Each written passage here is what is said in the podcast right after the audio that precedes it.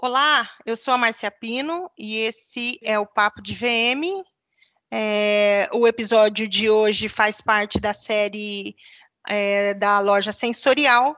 A nossa convidada de hoje é a Cacá, ela que é da é a Cacá Ribeiro, né? Que eu já, eu já chamo ela de Cacá Store Design, entendeu? Mas ela é a Cacá Ribeiro. Fala oi pra gente, Cacá. Oi, pessoal, tudo bem com vocês? Olá, Cacau, tudo bem, né? Vai, ele sai, né? É, a gente está aqui com o Ará. Fala oi, Ará. Oi, oi, pessoal. Tudo bem com vocês? e a gente também está aqui com o Ayrton, que é de Porto Alegre. Fala oi, Ayrton. Olá, tudo bom, pessoal? Bom dia, boa tarde, boa noite, qualquer horário que vocês estejam escutando. É, o Ayrton é VM também, daqui a pouco ele vai se apresentar aqui para o pessoal que não conhece ele. É, então, assim, só para a gente retomar, esse episódio faz parte da série Loja Sensorial, e eu convidei a Cacá porque eu acho que ela tem um trabalho muito importante é, de projetos e a Cacá é uma grande defensora, até porque é especialista em visual merchandising também, ela que é arquiteta, e então eu quis é, trazê-la para que ela pudesse contribuir um pouco e, e contar é, desse trabalho de sensorial é, não só de arquitetura sensorial, já que ela é arquiteta, mas de uma loja sensorial, de um projeto sensorial mesmo, falando dentro de loja, tá? E eu convidei o Ayrton aqui, porque o Ayrton é um convidado que faz tempo que eu quero trazê-lo, é, e a gente conseguiu bater a agenda hoje. O Ayrton é um VM muito bacana, é, ele começou um projeto muito legal e ele conseguiu juntar uma galera de VM muito boa.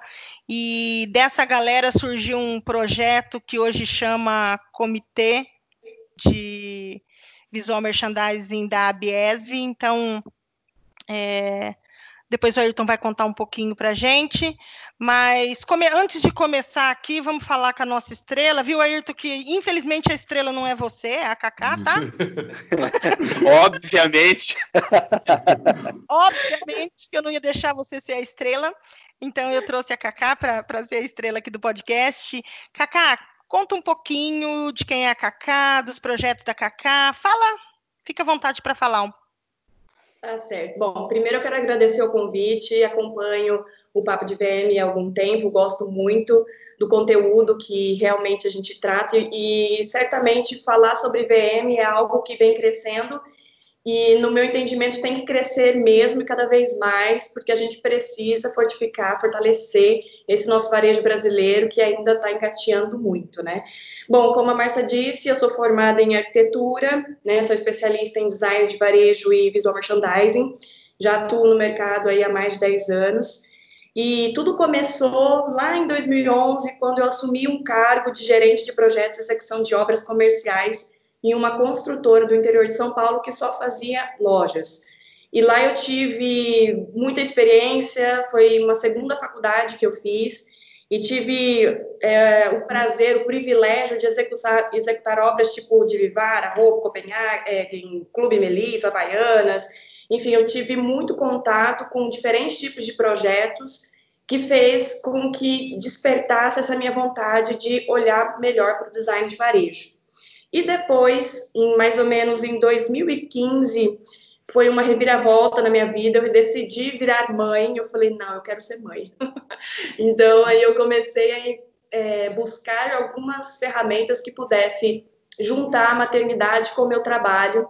Comecei a fazer pesquisas de projeto online e decidi, então, em 2016, abrir o Kaká Store Design, que tem um grande diferencial, que é fazer projetos online, então se tornar acessível a todo o Brasil e até internacionalmente falando, né? Então, hoje a gente tem diversos projetos realizados ao longo do Brasil, também já fiz alguns projetos de forma internacional também, e hoje eu né, falo muito desse assunto com a minha equipe, com os meus seguidores do canal, né, no canal no YouTube, e o meu objetivo, meu maior objetivo sempre foi é, deixar o nosso varejo brasileiro um pouco mais atento, um pouco mais esperto no que está acontecendo e realmente, de fato, olhar para nós, nós como profissionais especialistas nessa área, tanto o pessoal de VM como nós arquitetos, porque a gente sabe que arquiteto comercial é totalmente diferente de um residencial.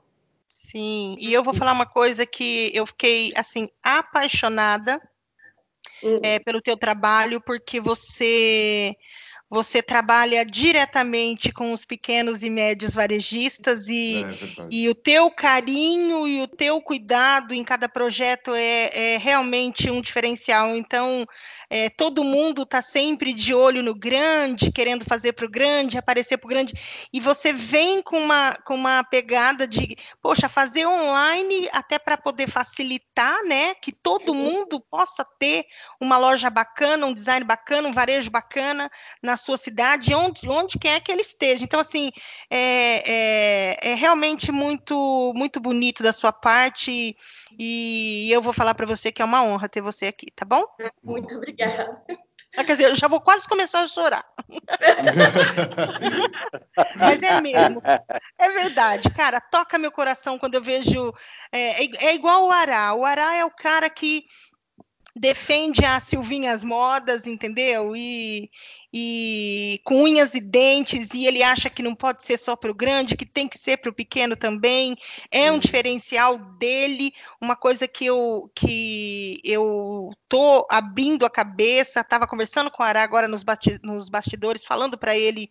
É, eu acabei de participar de uma live com, com varejistas pequenos, né, lojistas pequenos e médios e, e falei para ele, poxa, como é, cara, eu recebi mais de 70 directs de mensagem de agradecimento é, por participar de uma live, que é uma coisa que eu não gosto de fazer muito, porque eu tenho um, uma certa dificuldade, e, e, você vê como eles são agradecidos, Cacá, por qualquer diferencial que a gente possa fazer, então, assim, é engrandecedor o seu trabalho, e, e, e eu acho que sabe, a gente precisa de mais pessoas assim, olhando também para os pequenos e, e para os médios. E você mais faz isso nunca, com né? maestria, né?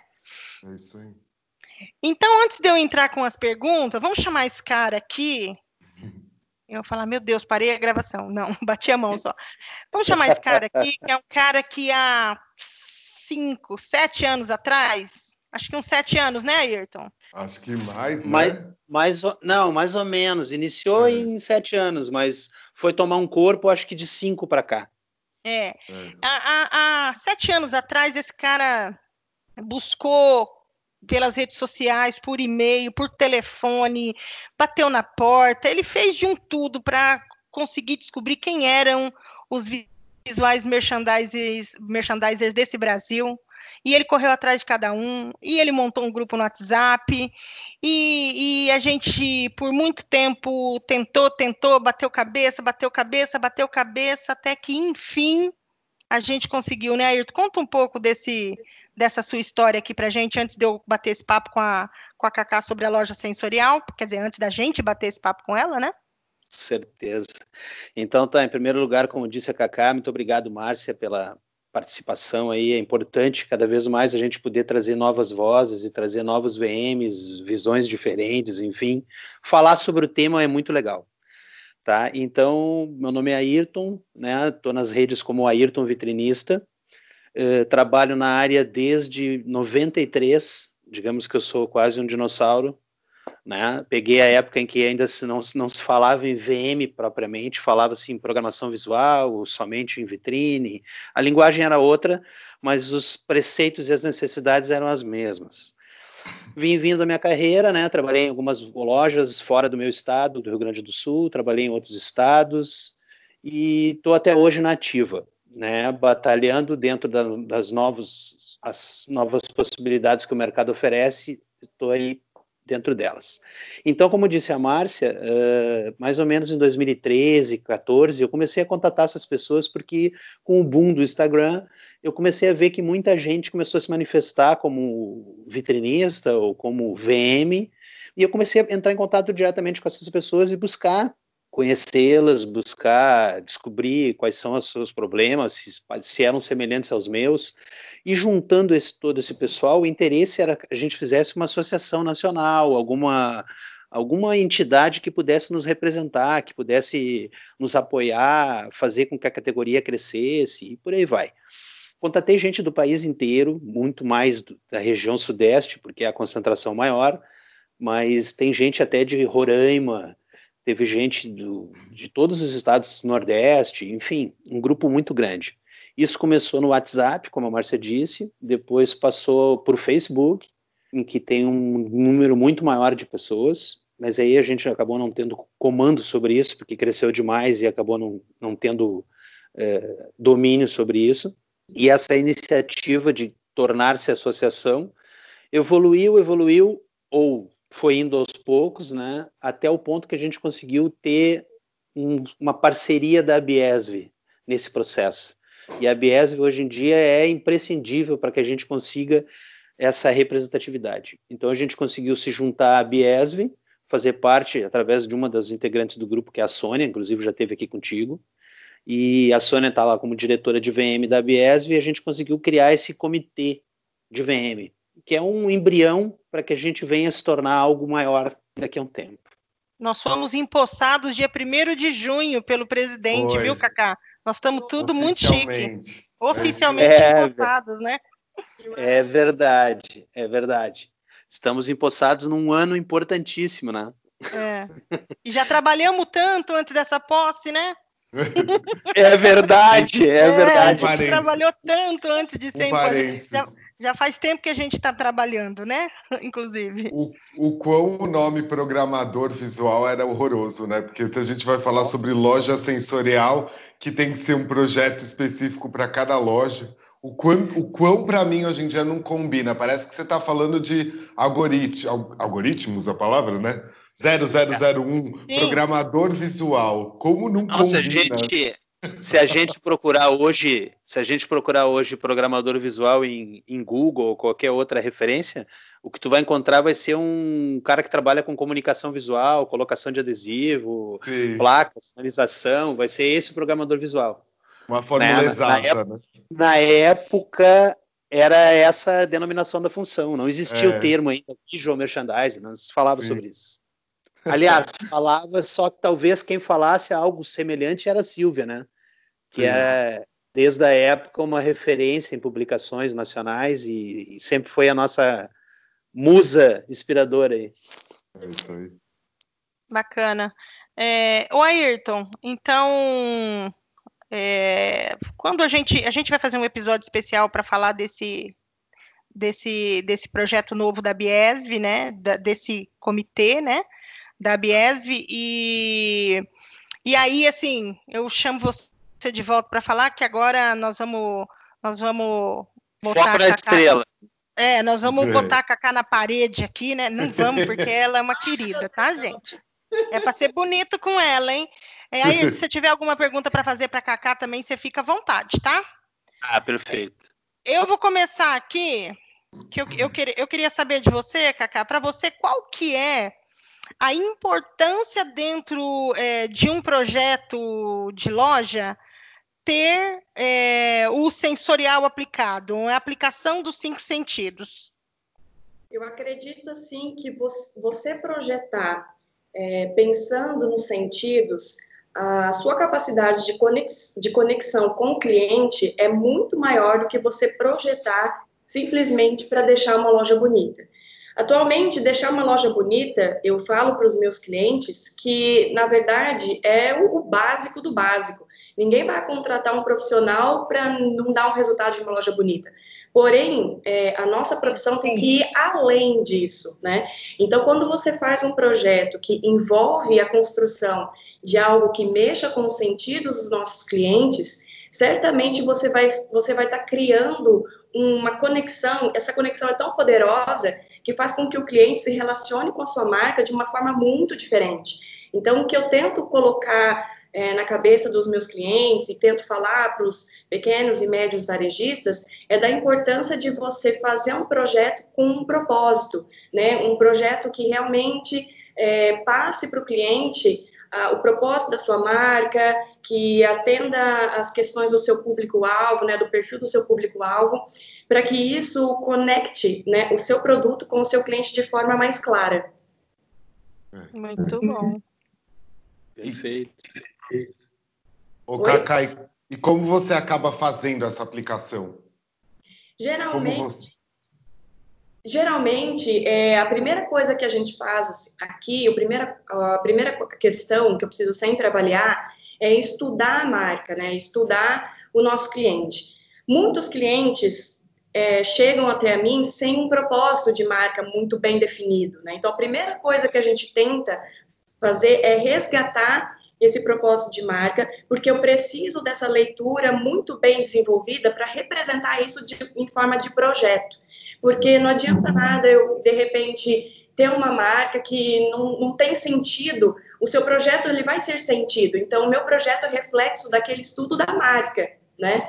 Então, o que, que eu procuro fazer? Sempre entender o propósito, entender realmente quem é o público, o perfil que ele quer atingir, não simplesmente homens, mulheres, 20, né? Não é mais isso, né? Isso já é outro, né?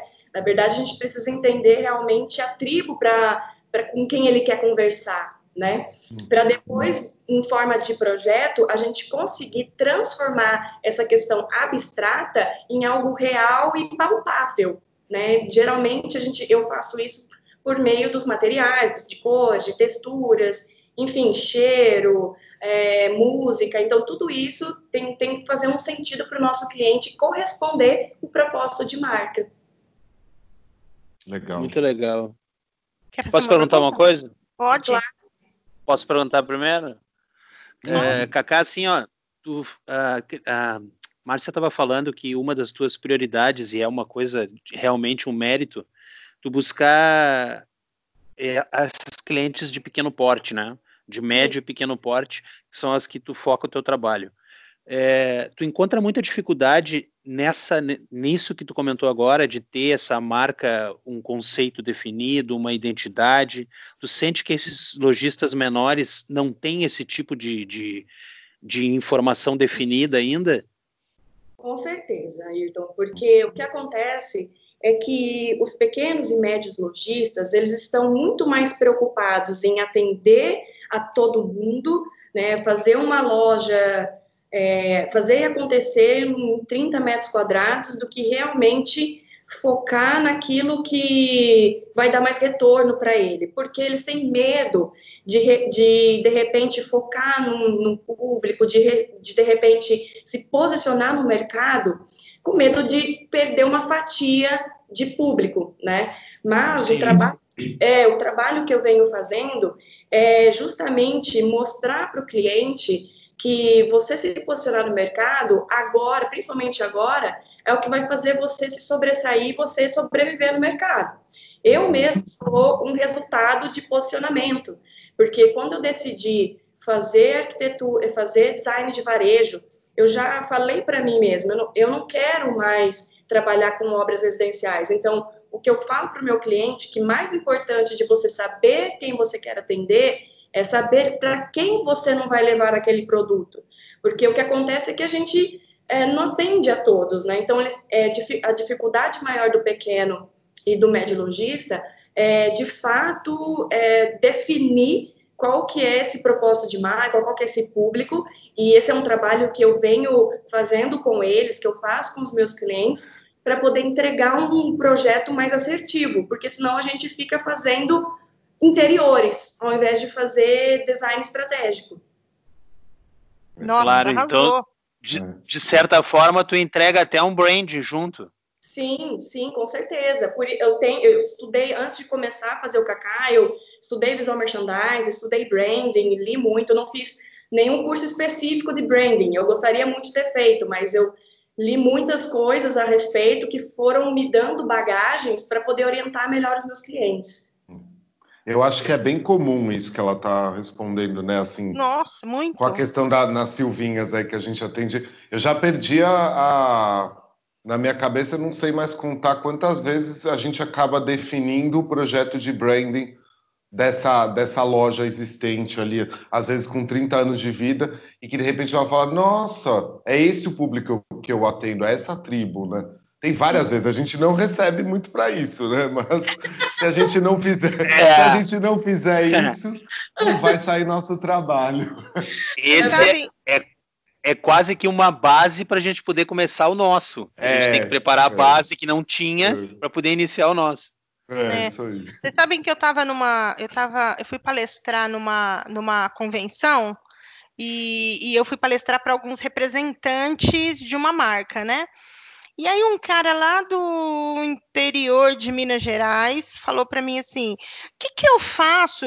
Que o meu cliente é o seguinte: a loja dele tem 30 metros quadrados e ele vende masculino, feminino, infantil, cama, mesa e banho, pijama, plus size e gestante. Ele Ai. tem uma vitrine que é, é num ponto tombado, que daí não pode quebrar, não pode nada, né? Ele tem uma vitrine, assim, que é um vidro que tem na frente da loja, onde ele tem dois manequins. Como é que ele faz para expor o produto dele? Juro por Deus que eu segurei para não falar para ele. Tem que mandar mudar de ponto. Não. Ou cria cinco lojas diferentes. Eu já desculpa, falei isso várias vezes. Não, né? Eu falei, desculpa, cara. Não, como é que ele põe tudo isso numa vitrine que tem dois manequins? Ele não põe, amigo, porque não dá para fazer milagre. Entendeu? Esse cara, é um, esse cara é um case de criar experiências. Tu imagina toda a quantidade de experiências em 30 metros. Todas essas experiências ele tem. É, eu imagino que as, que as experiências sejam todas negativas, cara. Eu claro, acredito, com certeza. Todas negativas. É, ô, Cacá, é, algum cliente já questionou essa é, quando você levantou a, a, ideia de falar que você ia aplicar o sensorial ou, ou você fez, sei lá, seu, seu questionário com ele e ele falar, nossa, mas para que isso? Assim, de não entender ah, com certeza. Ou dizer para você, ai, não precisa disso, quero só o projeto. Você, já passou por isso ou não? Eu quero só um desenho, né, mais ou menos. Isso, eu quero só um desenho. É, já, sim, eu já tive vários casos é, de, do cliente, de eu chegar e, e apresentar o trabalho para o cliente e o cliente realmente não entender certas coisas. Porque o que acontece?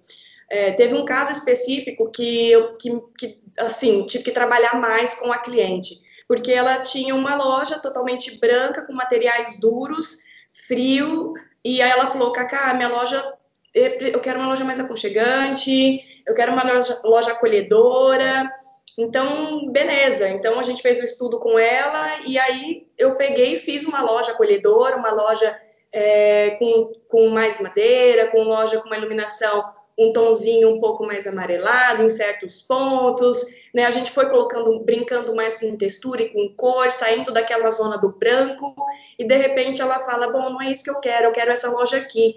E aí ela me mostrou uma loja totalmente branca, com piso gelado. Eu falei: Olha, isso aqui não é aconselhável para o seu público, para o seu perfil de público. Eu falei para ela.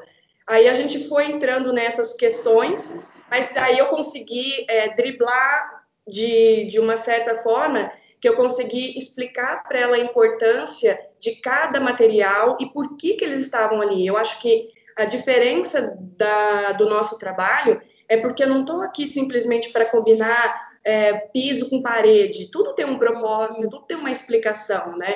Então, no momento que a gente está fazendo xadrez de é, o xadrez de acabamentos, que eu estou fazendo mood board daquele cliente, eu já estou pensando realmente no resultado visual que aquela loja vai dar e a sensação que ele vai provocar no nosso cliente. Uhum. Uhum.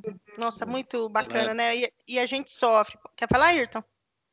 Não, não, é bem isso aí que ela está dizendo. Esse, esse cliente, às vezes, cliente dela, no caso o lojista pequeno, ele tem uma interpretação de que essa sensorial essa arquitetura sensorial vai envolver muita tecnologia e ele não se acha capaz de, primeiro, dominar a tecnologia e outra, bancar a tecnologia.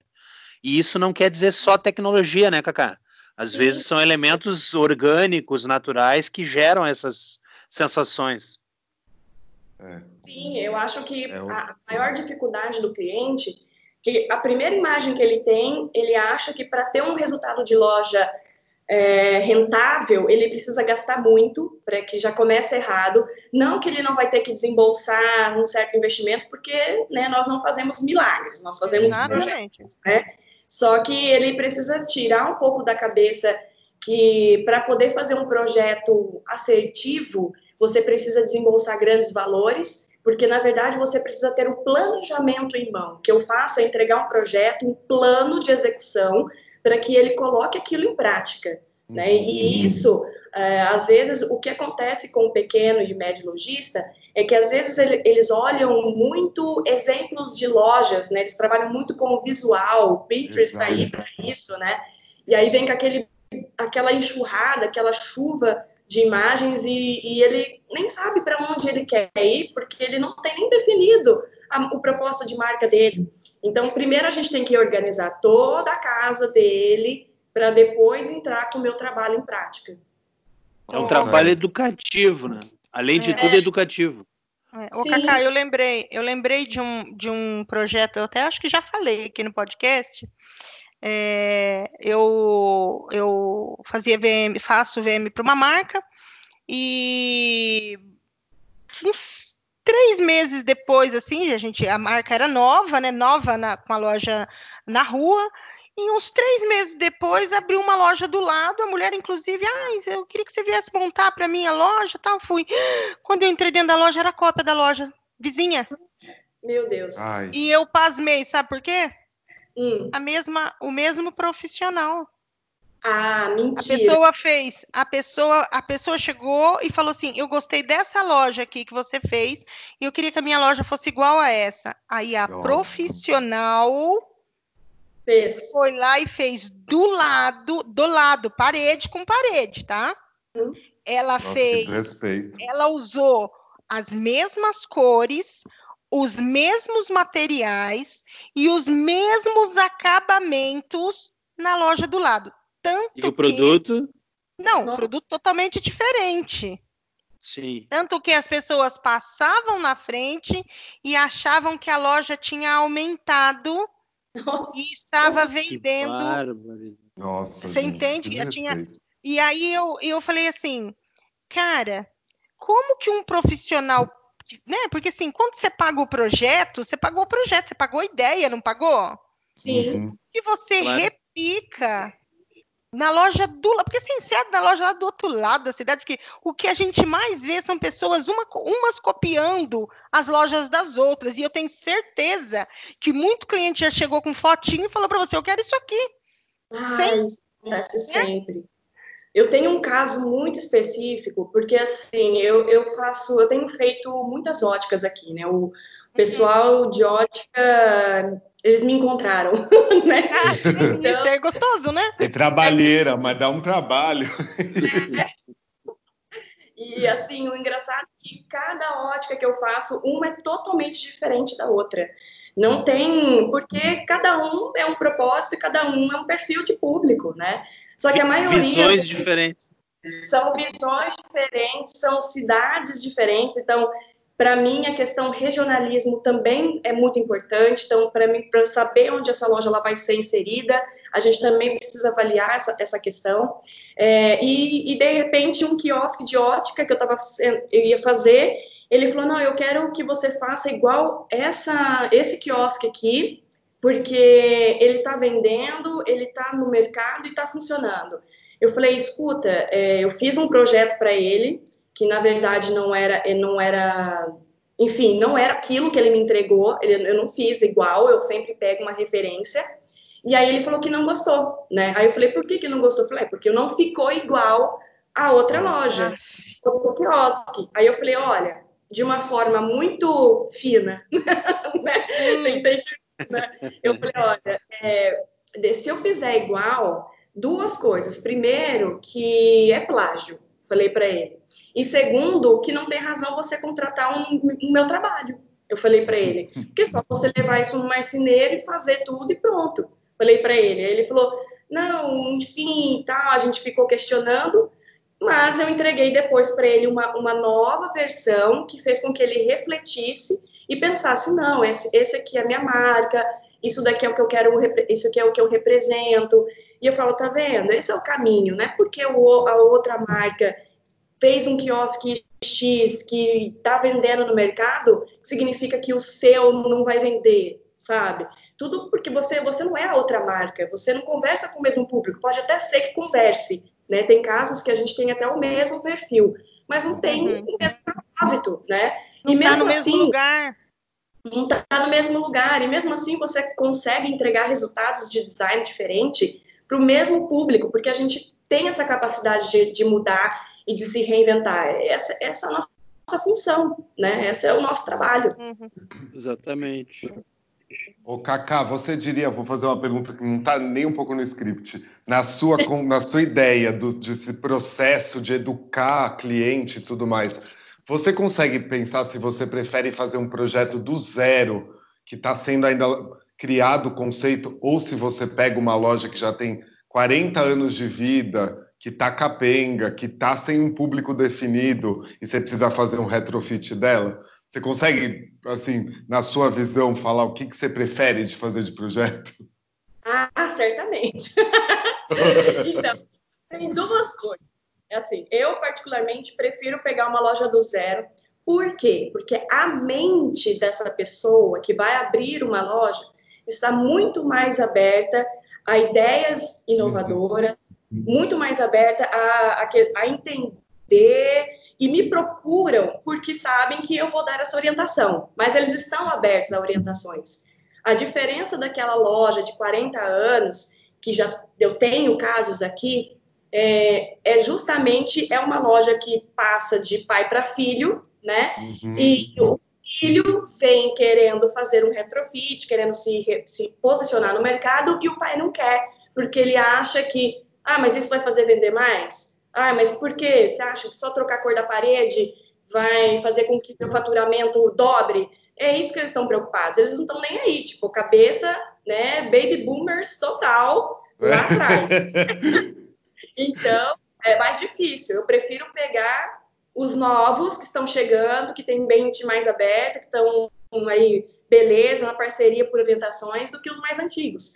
Os mais antigos, eles são um pouco mais rígidos a, a, essas a, a novas propostas.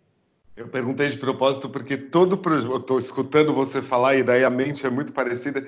Todo projeto que eu já tive que fazer, às vezes também daí com a parceria do arquiteto, às vezes eu que tenho que dar o conceito, é, se é um retrofit de uma, de uma loja que já existe há muitos anos e ainda que a gente sabe que é familiar, que é justamente que essa história do pai está ficando velho, o filho vai ter que dar um novo conceito e tudo, é, metade do projeto apresentado é aceito, fica ainda meio capenga. Mas se é do zero, realmente é impressionante como já vem com a cabeça mais aberta. Eu perguntei de propósito. Para ter certeza que é. Ô, ô Cacá, você, você concorda que era para ser evidente é, para o lojista é, o uso do sensorial no projeto, sabe? Tipo, igual pôr o piso, igual a mesma importância que tem um piso, né? Que ele vê o, a importância do piso, porque sem piso não temos, não temos loja, né? É, ou de um teto, é, era para ele ter na cabeça isso? Você concorda? Eu acho assim que o nosso varejo ainda está engateando muito. Então, o que acontece é que eles não têm uma mente é, muito aberta, esclarecedora, que faça com que ele entenda que é, sensorial faz sentido e precisa existir. Ele acha que precisa existir uma loja bonita que vende. É isso. É, é, é. geralmente eles têm essa mentalidade. Então, quando a gente entra dentro desse campo sensorial, a maioria das vezes passa a ideia de que a gente está floreando as coisas, que a gente está sendo que está sendo um conto de fadas, alguma coisa nesse uhum. sentido. Mas na verdade não é. Então, assim, isso não é evidente para eles hoje. E eu acredito que o trabalho que eu venho fazendo de formiguinha lá pelo YouTube para ensinar, para realmente educar esses pequenos e médios lojistas, eu acredito que vai chegar um momento que vai começar a ficar mais evidente. Hoje não está claro, né? Hoje ainda é conto de fadas, ainda acha que trabalhar sentidos é algo muito diferente. Mas na verdade não, a gente está falando de ter um marketing olfativo bem feito, de ter uma música adequada, de ter um ambiente de loja que realmente é, faça sentido, que mexa com as emoções do cliente, que não necessariamente precisa ser algo é, extravagante, pode ser algo simples, pode ser materiais simples, mas que quando você usa bem, quando você usa bem corretamente, você consegue atingir seu objetivo. Isso aí. Oi? Falar? Tá um barulho agora, parou. É... E para você, assim, Cacá, que, qual o sentido que você acha que é o mais importante para os seus projetos? Na sua opinião? Na minha opinião, não tem como é, não trabalhar a visão. Acho que a visão acaba sendo mais importante, né? A visão é o primeiro sentido, eu acho. A primeira visão é o primeiro sentido. É, só que o que acontece no mercado é que muitas pessoas só trabalham a visão. Eu acho que a visão é muito importante, é o primeiro contato com o cliente, é aquilo que vai fazer com que prenda a atenção da, da, da, pessoa, é a vitrine, é o visual é merchandising bem feito, é aquele trabalho de time, né, que a visão vai, vai, vai entregar para o nosso cliente. Só que aí, se eu não tivesse a visão, eu certamente ia trabalhar mais com a audição. Porque quando a gente, quando a gente é, fecha os olhos, o segundo sentido que fica mais aguçado é a audição. Então, muitas pessoas não levam em consideração a questão da música no interior de loja, porque uhum. música, a ausência de música é tão irritante quanto uma loja pintada de verde fosforescente entendeu? É... Nossa, me vi dentro da loja. Doeu meu olho. Então, acho que isso é isso, basicamente. Posso te perguntar uma coisa? Claro. Tá. Assim, ó, é, o que que tu acha que nesse momento a gente ainda está vivendo a pandemia, tá? Sim. Passando isso, vamos acreditar que vai passar brevemente ou não, vamos, vamos levar em conta o ano de 2020 todo. Que reflexo tu acha que isso vai causar no, na, no cliente final quanto a alguns sentidos dele dentro da loja serem modificados, o comportamento em função desse período que está, tipo, traumatizando de certa forma. O tato, tu acha que vai ser atingido, as pessoas não poderem tocar em tudo na loja? Uh, pode ficar algum reflexo depois, as pessoas não quererem se dedicar tanto a isso, uh, o lojista propriamente não levar mais isso em conta? Tu acha que, de certa forma, a pandemia vai afetar alguma coisa nos projetos sensoriais? Olha, eu acredito que vai, vai de certa forma, atingir, né, de alguma maneira, porque, na verdade, o que a gente está vivendo hoje é algo global, então falar que não é impactante é mentira, porque já está sendo impactante. O fato da gente ter que ficar em casa, o fato da gente não poder tocar mais nas, nas coisas, isso já vem fazendo com que o nosso consumidor passe a pensar de forma diferente, a agir de forma diferente, né? Só que eu acredito que uh, você se posicionar vai ser muito mais importante. Você conseguir esclarecer alguns detalhes, por exemplo, é, displays comunicativos, de falar é, da, daquele determinado produto, é, você vai ter que usar explorar de forma mais criativa os outros sentidos. E eu acredito que a visão vai entrar, assim, em primeira mão nessa forma, como mais passar mais informações, porque a loja agora ela vai ter que conversar com o nosso cliente. A gente tinha uma loja é, que conversava e ponto. Agora ela vai ter que ser muito mais informativa, né? Alguma, eu vi alguns casos, é, alguns exemplos de, de loja que estão querendo é, deixando recadinhos nos produtos, que estão fazendo esse tipo de ação para que incentive mais o contato do cliente de forma diferente com aquele produto. Treinar uma equipe é, que passe mais segurança, que passe mais credibilidade, que passe mais confiança de, de falar assim, olha, é, esse produto é assim, assim, assado, leve ele que você vai se sentir mais, é, mais confiável, enfim, mais feliz, ele vai precisar ter esse, esse, esse feedback, né?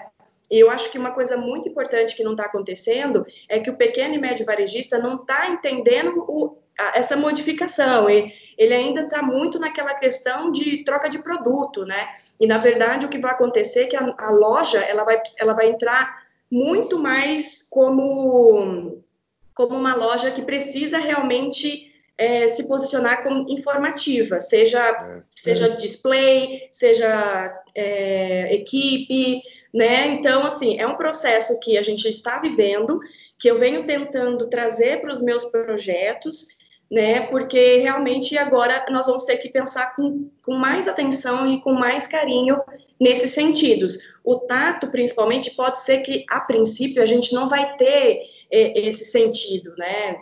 Porque a gente realmente vai ter um pouco mais de medo, mas entra com o visual para poder mexer com cores, mexer com posicionamento dentro de, de loja, entra com marketing olfativo legal, né, de dar direção, entra com marketing olfativo legal para poder fazer, para poder marcar o cliente, para poder falar com ele de outras formas, né? Porque a gente não tem só o tato, a gente tem uns cinco sentidos para trabalhar. Uhum. Então, acredito que dessa forma a gente consiga orientar melhor. Claro, eu, perfeito. Eu ia te, te, te perguntar agora. Uhum. Em todos os projetos, é, a gente pode usar os cinco sentidos? Tipo, é, é, a gente precisa usar todos os, os cinco sentidos dentro do, do, do projeto ou não? Olha, o ideal é que a gente trabalhe com o máximo de sentidos possível. Por quê? Quanto mais você consegue mexer com o cliente, mais você se conecta de forma emotiva com ele, né? Então, os sentidos, ele, ele vai direto, né? Ele vai, ele vai justamente conversar com o nosso cliente dessa forma. Então, se você coloca, quanto mais mensagens você conseguir mandar, mais mensagens que são coerentes, que se combinam, que são estrategicamente pensadas, melhor vai ser a sensação do seu cliente no interior da sua loja. Né? Então, se você tem uma uhum. música que está de acordo com o, o cheiro, que está de acordo com a textura do material, que está de acordo com o ambiente de loja, se tá, é, às vezes tem pessoas que falam, ah, mas o paladar, né? Como que vai trabalhar paladar dentro de loja? Você não precisa, a pessoa não vai sair lambendo a loja para para poder ter esse... Tomara que não. Agora, inclusive, não é recomendável, né? É. é. ter esse contato, mas, por exemplo, você pode, de repente, oferecer um café diferenciado, um drink diferenciado e fazer com que seu cliente, você não precisa vender drinks para poder oferecer para o seu cliente algo semelhante. Por exemplo, teve um caso de uma loja eu não me lembro se é a Reserva ou se é uma outra loja que fez uma parceria com a Johnny Walker. E aí o que, que eles faziam? Eles, o cliente chegava na loja, todo aquele ambiente, aquela vibe, aquela música e tudo mais, e ele era abordado e falava, é, você quer um drink, enfim, né? Aborda o cliente. Aí o cliente fala sim, ok. Aí ele vai lá, toma, gosta do, do, do drink, e aí, aí o cara solta a seguinte frase Olha, quando você quiser tomar esse drink novamente, você vem aqui, porque aqui vai ser o único lugar que você vai encontrar esse sabor ou essa bebida, porque é algo exclusivo da nossa loja. Pronto, você já trabalhou o paladar, é, você já, já falou, fez um link. Ah, pô, se eu quero ter essa experiência novamente, eu tenho que ir até a loja, entendeu? É. Sim, bacana. É verdade. Não, e também, assim, disso que está sendo falado, eu super acredito, porque é, isso eu coloco muito na aula da Belas Artes. Se eu falar chocolate, só de falar, já passo por vários sentidos. Então, me dá a impressão que a loja ela está indo para um caminho que é igual quando a gente está lendo um livro. Você cria toda a atmosfera, é, ali do, da história só lendo, né? É muito louco de pensar. Você sente algumas coisas, você. O livro, eu não vou nem falar de filme que a gente tem o visual, mas o visual do livro, mesmo que ele tenha ilustração, são as palavras que estão lá. E mesmo assim se forma todos os sentidos dentro da gente. Né? Não Sim. sei se eu fui muito claro é, nessa. Muito, muito. Né? Não, foi Ali... excelente sua colocação, inclusive. Falando sobre isso para Cacá, né? Que tá, a gente tá bombardeando a Cacá de pergunta. Aí, é, é a estrela, de, é a estrela. É, dentro desse seu, de pensar nesse processo de se pensar no sensorial, assim, para poder pensar nessa atmosfera da loja, quais conceitos você acha que são os mais relevantes? O que, que você leva em consideração? Já falamos do público, da tribo, mas que mais, assim? Bom, eu, bom, o público e a tribo tem que ser claro, muito claro para a gente, né? Porque senão a gente não consegue realmente trabalhar. mas eu acredito que o posicionamento, né, o posicionamento de marca, o propósito é muito importante também. Porque quando você não, por exemplo, eu vou dar um exemplo básico aqui. Se você tem uma marca que é muito, que o pilar de sustentabilidade é primordial, trabalhar com materiais biodegradáveis, enfim, tá nessa linha, nessa vibe, o pessoal, sei lá, é vegano também. Você vai chegar e vai colocar couro dentro dessa loja? Né? Você não vai, entendeu? Só então, se você quiser morrer, né? É, só se você quiser morrer. é colocar um puta display lá de cimento queimado, pesado? Não, não vai. Vai colocar tijolo, entendeu? Umas coisas assim que você precisa entender o propósito além da tribo para aquilo dar um resultado de projeto interessante, né? E que com, compatível com a marca. Que essa a minha maior dificuldade hoje é justamente esses dois pilares que são os mais importantes para a definição de um projeto porque as, as, os clientes chegam aqui para mim sem uma definição de público muito clara e sem uma definição de propósito muito propósito. clara, e às vezes não sabe nem o que é propósito de marca. Né? Uhum. Você não precisa necessariamente, ah, eu quero criar uma ONG. Não, não é isso, gente, que a gente está uhum. falando. A gente está falando de defender alguma coisa, seja é, seja algum. Ah, eu quero olhar muito para essa sustentabilidade. Então, beleza, então vamos criar algo nesse sentido. Mas isso faz com que o cliente, obriga que o nosso cliente se posicione. Que esse é o uhum. grande problema, né, hoje em dia, é o posicionamento, que é o grande pilar para você trabalhar um projeto bem feito. Nossa, muito legal, verdade. Quer falar alguma coisa, Ayrton? Não, é bem isso mesmo. A Cacá é. já está explicando todas as facetas, é isso mesmo. Tá dando um banho de resposta. tá. tá. É, ô Cacá, você, você valida que um projeto com sensorial aplicado é, aumenta as vendas? Com certeza. Com certeza. Bato no peito, assim, ó. Cacá é das minhas. Faz para é. você ver se não funciona. É, faz pra você ver. Vamos lá, faz e eu quero o resultado. Porque há três meses eu quero saber quanto você aumentou de faturamento. Sou daqui, eu sou médica. Faz ou não me chamo Cacá? Isso! porque eles só entendem números, né? E aí, quando a gente fala de design, fica, é um campo muito abstrato.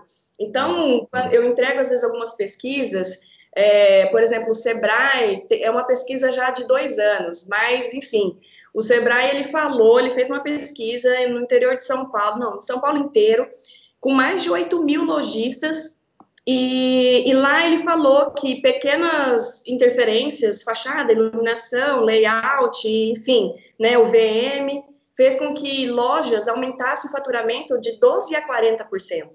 Então, se medidas é, de interiores, medidas é, visuais causam esse reflexo no faturamento, imagina você fazer um projeto bem pensado, trabalhando todos os sentidos desse cliente. Você vai matar a pau, entendeu? Você vai realmente atingir seu objetivo. Sim, com certeza, né? Quer falar? Uma... Não, vai lá, vai, depois você pergunta. Não, assim, é, acho que a gente já pode finalizar a série do sensorial aqui, não precisa dos outros convidados, tá tudo respondido, porque eu não tenho, não ia acrescentar. Para mim, eu já, assim, da, só dela da Cacá tá explicando, já é, pare, parece um negócio que é tão é, quase que virou básico, assim, de entendimento, mas dá para entender as pessoas não saberem disso. E daí é por isso que existem pessoas que nem nós que precisamos educar tudo isso a ser passado. Mas eu espero que isso vire uma constante para a loja. Só, só, isso, assim, que essa história do propósito também seja uma real alma daquilo que a marca tá. Isso você sabe, eu venho defendendo muito isso, né, Má? O uhum. propósito passado ser um propósito real, oficial daquela marca, daquela loja. Não só a imagem, né? É, não só o visual, não só a estética. Eu acredito que essa questão que a gente vem trabalhando, né, de arquitetura sensorial e tudo, toda essa conversa, ela tem que ficar claro também, não só para o nosso cliente, mas para os outros profissionais, né? Quem está ouvindo a gente agora, como uhum. profissional, tem que é, realmente estudar mais, entender mais como trabalhar as texturas, os materiais, porque esse poder que a gente tem de selecionar certas coisas e fazer um, um xadrez final, não está ali por é, simplesmente para poder entregar algo bonito. É tudo, eu sempre, eu sempre, eu sempre falo isso. Você é mais do que um, um, um, um profissional que entrega uma loja bonita. Você é um profissional que tem que entregar uma loja de resultados, né? E usar a arquitetura sensorial, você estudar mais sobre isso, só vai fazer com que os seus projetos tenham um retorno melhor para o seu cliente, né? Sim. Eu, eu, eu ando batendo na tecla, Cacá, porque é, enquanto profissional de visual merchandising, o que, que eu observo? É, eu observo uma, e né, já fui mais amarga, hoje estou menos, é, eu observo uma galera trabalhando um estético louco dentro da loja e é, mostrando coordenação de arara, é, mostrando vitrine, que você vê que esteticamente é, não fere aos olhos, entendeu? Mas uhum. que não tem absolutamente nenhuma estratégia por trás. Então é bem isso. Eu sou mais é, o, o, eu sou mais um VM estratégico dentro de um ponto de vendas do que um estético. Então, porque o estético agora, inclusive nesse momento, ele perde o sentido porque não é sempre que o estético vende, entendeu? Uhum. Sim. Então, então, assim, eu acho que é, é, isso, isso que você fala de não, é, não basta um projeto bonito, o projeto tem, também tem que ser estratégico, né? Tem que ter propósito, tem que ter, tem que ter é, é, é o, o, alinhado ali quem é o consumidor, quem é o, o, o o consumidor final desse, para quem é essa esse projeto, né? Não para o dono da loja, mas para o público que ele atende. Então, assim, então bacana ver que você vai, inclusive, na mesma linha de pensamento que a gente VM é de usar estratégias e não de usar apenas a estética, né? É. Sim. E eu sou a maior defensora de visual merchandising, porque é, a maioria das pessoas que chegam em mim falam assim: nossa, mas eu tenho que ter uma pessoa para vir na minha loja toda semana para arrumar a minha loja. eu falo, querido, você precisa sim desse profissional, porque depois que a gente arruma a loja, fica linda, maravilhosa, estrategicamente arrumada, som alinhadinho, cheiro tudo certinho, loja bonita, aí chega lá, coordenação de arara péssima. É, chega lá, é vitrine que não faz sentido nenhum. Coloca ali Entrou do... exatamente na minha pergunta que eu vou te fazer agora. eu ia te perguntar. E acho que está abafando. Não é assim, gente. Né? É, é. é. Posso te fazer uma pergunta, Cacau? O que eu ia perguntar assim, ó, o quanto a equipe de vendas da loja é, acaba sendo útil para ti nesse processo ou o quanto ela acaba sendo um empecilho? É, na, na, man, na, manutenção, na manutenção de toda essa criação tua, de todo esse objetivo da loja ser multissensorial, o quanto a equipe de vendas, a importância dela nesse trabalho. Então, quando eu estou conversando com o meu cliente, é, a maioria deles chegam em mim e falam assim, Cacá, é, eu preciso desse profissional do BM, né? Eu já escutei muito isso. Eu falo sim. Mas eu tenho uma vendedora que ela sabe mexer as coisas, né? Ele começa, enfim e tal. Aí eu falo, olha, é o seguinte, é, você pode ter a sua vendedora, realmente ela pode ser muito talentosa, ela pode ter um senso é, estético muito bacana, mas por que, que a gente precisa desse profissional qualificado dentro da sua loja? Porque ele vai fazer com que o seu produto seja muito melhor exposto do que uma pessoa desqualificada, uma pessoa que não tem orientação. Então, o que eu oriento os meus clientes é, ou você pegue pega e treina a sua equipe, coloca profissionais qualificados para treinar a sua equipe, para orientar a sua equipe, é, ou você tenha um, um, VM responsável pela sua loja. Na verdade, o, o, o que eu entrego, o que eu peço para os meus clientes é o seguinte: tenha um VM para sua loja que treine a sua equipe para manter o que ele fez. Porque normalmente não mantém. Né? Chega lá, o VM fica quase louco, que a loja inteira, e enfim. É, e o que acontece, e, e, em relação ao VM, ao meu trabalho, a gente anda muito juntos, né? E o que acontece é que quando eu faço o meu trabalho, o meu profissional, o meu cliente ainda não tem esse VM em mãos. Então, depois eu converso com esse VM, eu falo, converso com ele sobre é, o propósito, o cliente e tudo mais, para ele poder entender, porque geralmente o nosso cliente fica meio perdido, não sabe dessas orientações, né? Uhum. Para vocês, assim como para mim, é muito importante, né? Faz muita diferença na criação que a gente vai fazer dentro da loja. Então, esse é meu trabalho também, de orientar os meus clientes, de é, pedir um profissional responsável, qualificado, para que a loja ela se mantenha e para que o, o resultado de projeto seja ainda melhor. Porque é aquilo, você pode pegar, ter uma loja linda, maravilhosa, só que você pode destruir a sua loja com uma coordenação de arara totalmente errada, com uma vitrine totalmente desmontada, com manequim sem roupa, ou descascado, ou sem construção visual nenhuma, né? Então, uma coisa complementa a outra, é um trabalho anda com o outro, né? Eu não imagino tra trabalhando sozinha, eu imagino trabalhando com vocês, né? Porque eu preciso... Opa! Tem que ter uma continuidade sempre, né? Não tem como. Não. É. Isso. Não mesmo. Isso é muito importante. Muito importante mesmo. É, alguém tem mais alguma pergunta para Cacá, gente? Já estamos com 55 minutos? Ah, não, eu ia falar só da impressão, se a gente voltar na pergunta do sentido mais importante, depois de ouvir todo esse episódio, não dá impressão para vocês que pós-pandemia o, o, sentido mais importante vai ser o sexto sentido? Ah, eu... e eu vou falar uma coisa para você. Quando eu falo... Eu não sei que sexto sentido você está falando, mas quando eu, eu falo de... Para poder desmascarar se a loja não tem pro... se, a, se a loja não tem propósito. Esse ser sentido, o feeling, o sentido o do feeling. Ah, o feeling. Ah, bacana, bacana. O feeling. Vou, inclusive, vou inclusive colocar ele de sexto e vou usar o meu de sexto no sétimo. Então, é, eu alinho sempre quando eu vou falar desses cinco sentidos, eu acrescento de conta própria o, a tecnologia como o sexto sentido é, porque a tecnologia que eu digo, a, toda a tecnologia, tá? Então, assim, é estar no digital, por exemplo, tá? Pode ser a tecnologia do negócio. Então, eu também acho que isso tem que estar tá muito alinhado é, com o propósito. Não adianta você ter um VM incrível, uma, uma, uma loja incrível, um Instagram podre, por exemplo. Ah, com certeza. É, então, é, eu, eu sempre tudo. digo para o meu cliente que o sexto sentido dele é o digital, é estar no digital, né?